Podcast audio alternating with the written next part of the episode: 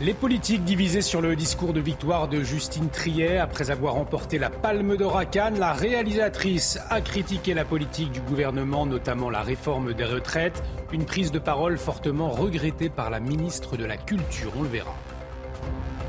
À Lyon, des milliers de patients contactés par courrier pour un dépistage du VIH, une prise en charge après un problème de stérilisation de matériel dans certains cabinets dentaires. Une campagne sanitaire par précaution, assure les hospices civils de la ville. Elisabeth Borne s'attaque au Rassemblement national, un parti héritier de Pétain selon la Première ministre. Réaction immédiate de Marine Le Pen. Elle dénonce des propos infâmes et indignes. Et puis le président turc Erdogan déclaré vainqueur du second tour de la présidentielle par la commission électorale. Les résultats définitifs attendus en début de semaine. Une victoire saluée par Emmanuel Macron. La France et la Turquie ont d'immenses défis à relever ensemble, souligne le chef de l'État.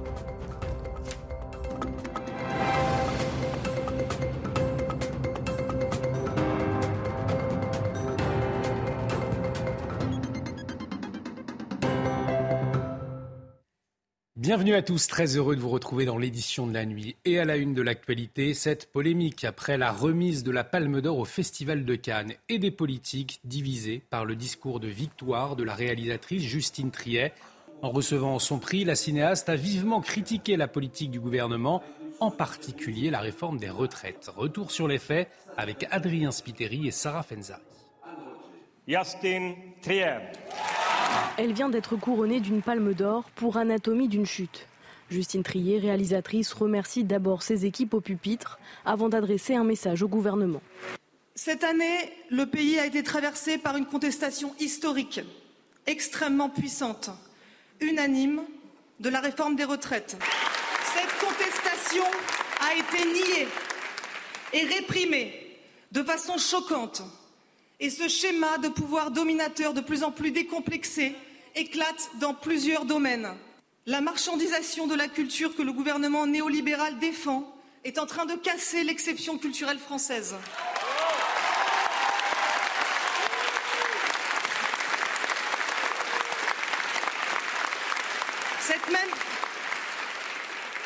Cette même, exception culturelle sans laquelle je ne serais pas là aujourd'hui devant vous.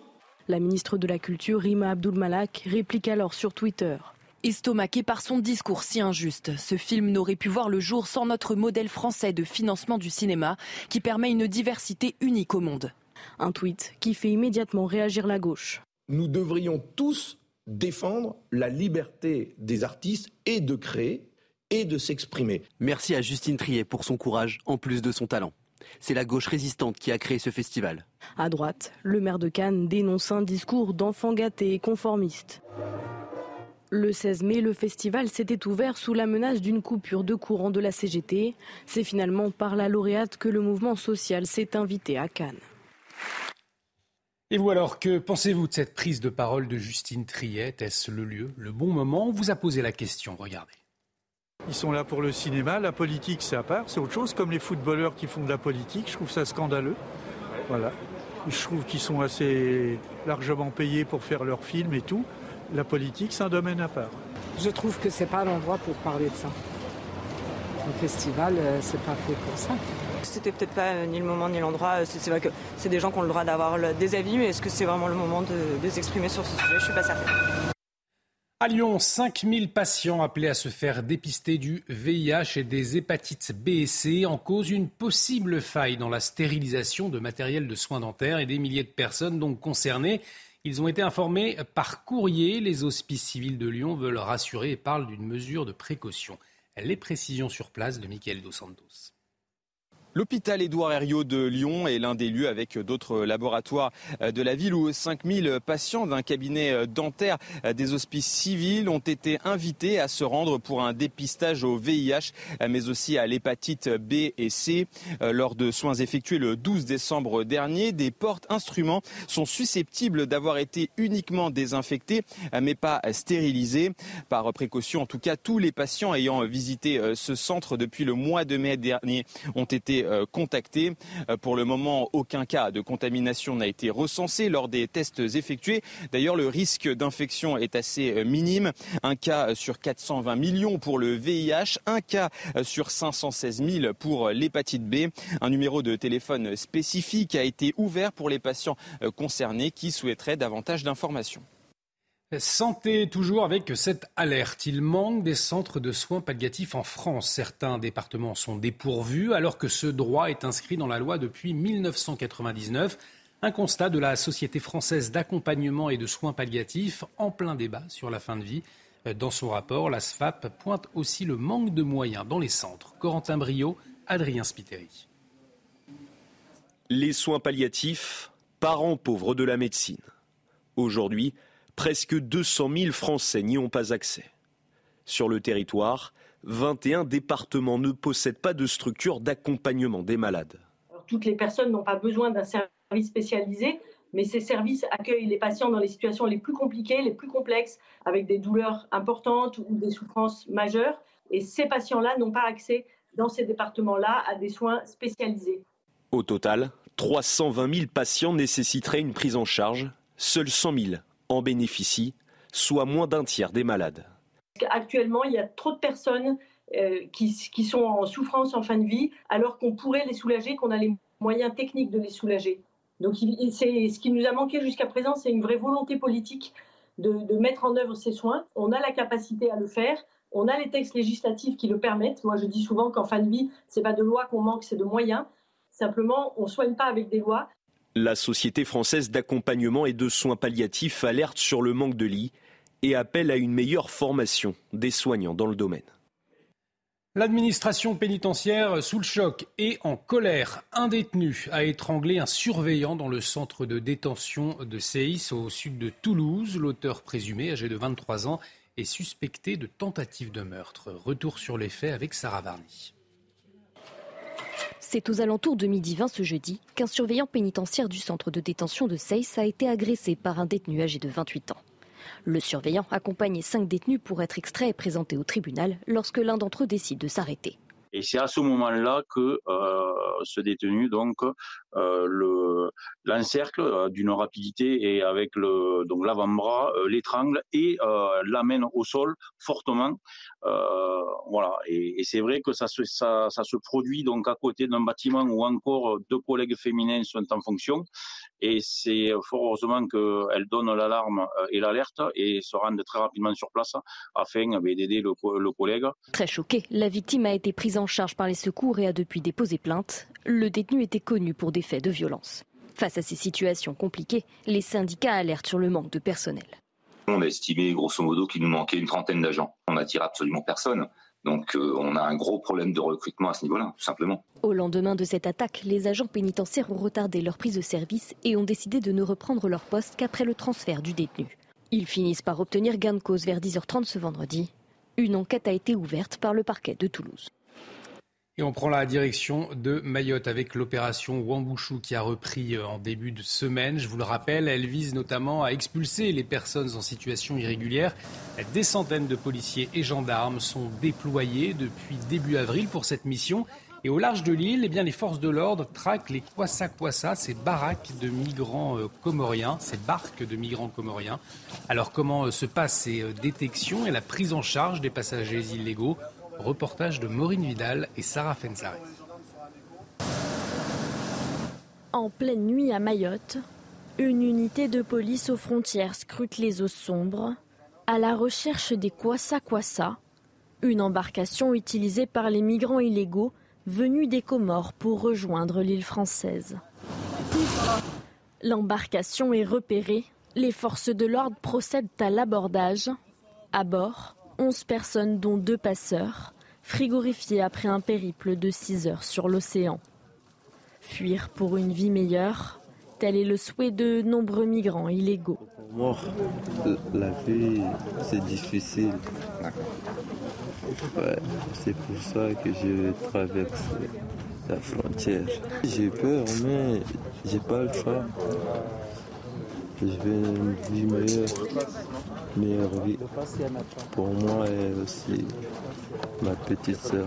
Après avoir déposé les personnes blessées au port de Mamoudzou, direction le centre de rétention administratif, où les passeurs seront menottés et emmenés en garde à vue. En 2022, 571 Kwassa Kwassa ont été interceptés en mer, avec à leur bord plus de 8000 étrangers en situation irrégulière.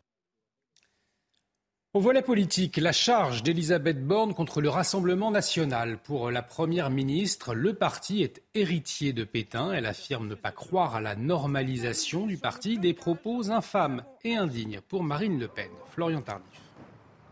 Elisabeth Borne tombe dans le procès facile que l'on fait au Rassemblement national depuis plusieurs années euh, maintenant. Pourquoi? Tout simplement pour décrédibiliser la parole de sa principale adversaire. Je parle ici de Marine Le Pen, puisque le Rassemblement national est, euh, depuis les dernières élections législatives, la première force d'opposition à l'Assemblée nationale du camp présidentiel. Alors certes, la Première ministre a raison de rappeler euh, que c'est Ordre Nouveau qui a posé les bases du Front national dans les années 70. Ordre Nouveau qui, je le rappelle, était le principal mouvement néofasciste français ces années là sauf que nous ne sommes plus dans les années 70 et que Marine Le Pen, euh, depuis son arrivée à la tête du parti, puis lorsqu'elle a laissé les rênes à Jordan Bardella, n'a eu de cesse de nettoyer le Front National, qui est devenu euh, depuis le Rassemblement National, en coupant peu à peu les racines de l'arbre planté euh, par son père, en excluant de nombreux membres du parti, à commencer par Jean-Marie Le Pen lui-même, qui a pu tenir dans le passé des propos négationnistes. C'est l'opération de dédiabolisation engagée par Marine Le Pen depuis son arrivée à la tête du parti, puis de crédibilisation du parti entamé à la suite des élections euh, législatives qui est aujourd'hui attaquée par Elisabeth Borne. Politique toujours, et cette question, êtes-vous satisfait ou mécontent d'Emmanuel Macron et d'Elisabeth Borne? Eh bien, selon un sondage du journal du dimanche, 78% des sondés ne sont pas satisfaits du chef de l'État. Pour Elisabeth Borne, c'est 69% de mécontents. Le chef de l'État qui tente de rebondir après la séquence euh, de la réforme des retraites, notamment sur les questions de sécurité, l'une des préoccupations des Français. Et on a beaucoup parlé ces derniers jours. Emmanuel Macron a employé cette semaine le mot de décivilisation pour revenir sur les violences récentes. Euh, Younous Omarji, député européen et les filles, réagissait à ce sujet ce dimanche soir sur le plateau de Frédéric Tadei. Écoutez. Les batailles sémantiques sont des batailles politiques. Et je crois, en tout cas, je fais partie de ceux qui ne veulent pas laisser à l'extrême droite la seule possibilité de donner un contenu à ces processus décivilisationnels qui, de mon point de vue, trouvent aujourd'hui, évidemment, leur contenu euh, ailleurs, c'est-à-dire dans euh, la société euh, du marché, le système capitaliste qui crée de la violence. Et puis Aimé Césaire disait que, en réalité, ceux qui portaient la mission civilisatrice, les civilisés, se décivilisaient dans le colonialisme. Donc, voyez-vous, c'est un terme à contenu très multiple, mais qui retrouve aujourd'hui une actualité. Et on est un pays quand même, toujours, tout n'est pas euh, en effondrement, un pays formidable puisque autour d'un mot, voilà un grand débat. L'actualité internationale avec l'élection présidentielle en Turquie, Recep Tayyip Erdogan déclaré vainqueur ce dimanche soir par la commission électorale. À 69 ans, le président conservateur turc est au pouvoir depuis 20 ans. Les précisions de notre correspondante sur place, Shona Batacharia. C'est la fête autour du palais présidentiel ici à Ankara ce dimanche. Les partisans de Recep Tayyip Erdogan célèbrent leur victoire, le cinquième mandat pour leur président à la tête d'un pays plus polarisé que jamais. Près de la moitié des électeurs ont voté pour son adversaire, Kemal Kılıçdaroğlu, et doivent maintenant faire face à cinq années de plus du Reis, comme certains l'appellent ici en Turquie. Si le gouvernement ne change pas, les nombreuses difficultés restent également les mêmes. Une économie en berne, une inflation galopante, le taux de chômage est de 10% et selon les sondages, deux tiers des jeunes souhaiteraient quitter le pays. Et j'ajoute que ce dimanche soir, Emmanuel Macron a félicité Recep Tayyip Erdogan. La France et la Turquie ont d'immenses défis à relever ensemble, a écrit le chef de l'État.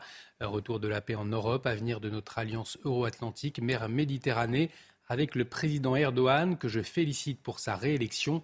Nous continuerons à avancer. On va s'intéresser à présent aux attaques d'orques, un phénomène de plus en plus fréquent en mer Méditerranée. Il y a quelques jours, une meute d'orques s'est attaquée au voilier du skipper Sébastien Destremaux. Une grosse frayeur racontée par Sarah Fenzari et Mathilde Ibanez. L'incident a duré 55 minutes. Plusieurs orques ont attaqué un voilier au large des côtes sud de l'Espagne. Heureusement, l'équipage n'a rien, mais le voilier est quand même endommagé. Ces derniers temps, ces phénomènes sont de plus en plus nombreux dans cette zone et c'est le navigateur Sébastien Destremaux qui en a fait les frais. Euh, qui se sont approchés du bateau, euh, donc j'ai affalé les voiles et puis euh, il y en a un qui plonge, qui va sous le bateau et qui prend le safran.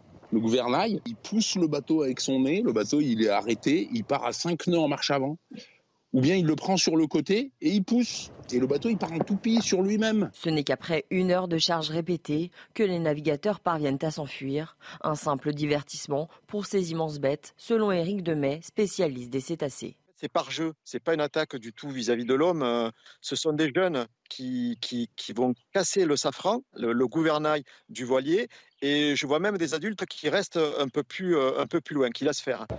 Un simple jeu, mais un jeu dangereux pour l'homme. Je pense que ça vaut le coup de s'arrêter quand même. Si vous continuez en fait à avancer votre voilier, d'avoir un esprit de compétition avec eux.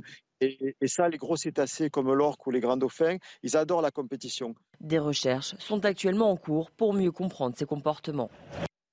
Effectivement, impressionnant. Dans l'actualité également, euh, Kylian Mbappé est nommé meilleur joueur de Ligue 1 ce dimanche soir. Tout de suite, c'est le journal des sports. Et on démarre avec la Ligue 1. Au lendemain du 11e sacre du Paris Saint-Germain se déroulait la cérémonie des trophées, UNFP. Pour la quatrième fois d'affilée, eh bien Kylian Mbappé a reçu des mains de Didier Deschamps le titre de meilleur joueur du championnat de France. Opposé à Lionel Messi, Loïs Openda, Seko Fofana et Jonathan David, l'attaquant parisien est devenu le premier joueur à recevoir le trophée à quatre reprises. Auteur de 28 buts en championnat, Mbappé pourrait en prime être sacré meilleur buteur à l'issue de la dernière journée. Ce sera samedi prochain. Et on part outre-Manche euh, maintenant avec la, la, dernière journée de Première Ligue sur les antennes de Canal+. Et une dernière démonstration offensive pour Arsenal. Les Gunners, deuxième, ont achevé leur belle saison par un lourd succès 5-0 face à Wolverhampton. Euh, pour sa probable dernière sortie avec le club londonien. L'ancien capitaine Granit Xhaka s'est offert un doublé devant son public. Un succès qui permet aux Gunners de terminer à 5 points des champions Manchester City. En revanche, cette énorme désillusion pour Leicester, sept ans après leur incroyable épopée et leur titre de champion d'Angleterre surprise, les Foxes redescendent en Championship. Les partenaires de Jamie Vardy ont pourtant fait le boulot en battant euh, West Ham 2 buts à 1. Mais dans le même temps, Everton s'est imposé 1-0 face à Bournemouth et a donc conservé sa 17e place. Leeds et Southampton accompagnent les Foxes à l'échelon inférieur. Dénouement également en rugby avec la 26e et dernière journée du top 14. Alors si on connaissait cinq des six qualifiés pour la phase finale, Lyon et Bayonne s'affrontaient pour le dernier ticket, un bras de fer qui a tourné à l'avantage des Rodaniens. Lourd succès, 53-19, 7 essais inscrits contre un triplé de Rémi Baget. Une victoire qui permet surtout aux Lyonnais de gagner trois places et de monter sur le podium. Euh, le Loup accueillera donc Bordeaux-Bègle lors de la phase finale. Euh, au classement, on fait un point. Toulouse et La Rochelle filent directement en demi. En bas de tableau, pas de miracle pour Perpignan. 13e euh, qui défiera Grenoble pour son maintien.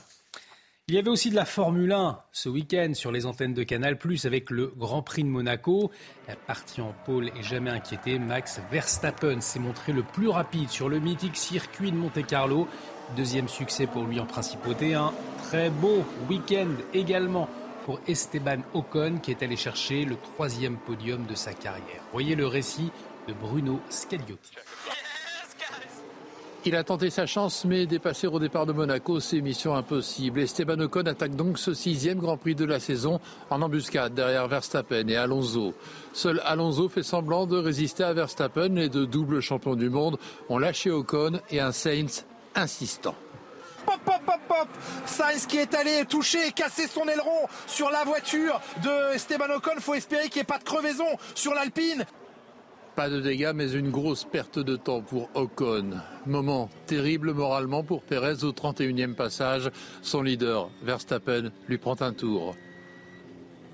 Comme un nouveau départ au 53e passage, la pluie qui menaçait mais ses menaces à exécution. Dans les stands, ça commence à ressembler à un péage en fin de week-end. Ferrari fait parler son sens de l'organisation, parfois un peu particulier. Même Verstappen, impérial jusqu'alors, connaît quelques petites difficultés en tête. Pas de quoi l'empêcher de s'imposer en principauté devant Alonso et Ocon qui tient son podium.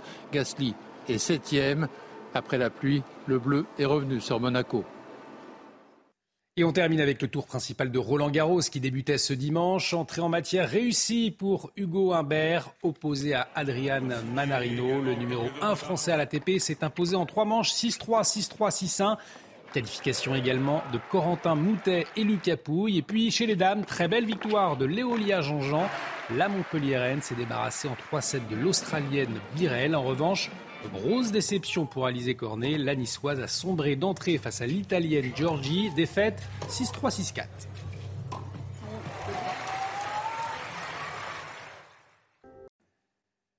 Les politiques divisés après le discours de victoire de Justine Triet. Après avoir remporté la Palme d'Or à Cannes, la réalisatrice a critiqué la politique du gouvernement. Nous y revenons dans un instant. Restez avec nous sur CNews. Retrouvez tous nos programmes et plus sur cnews.fr.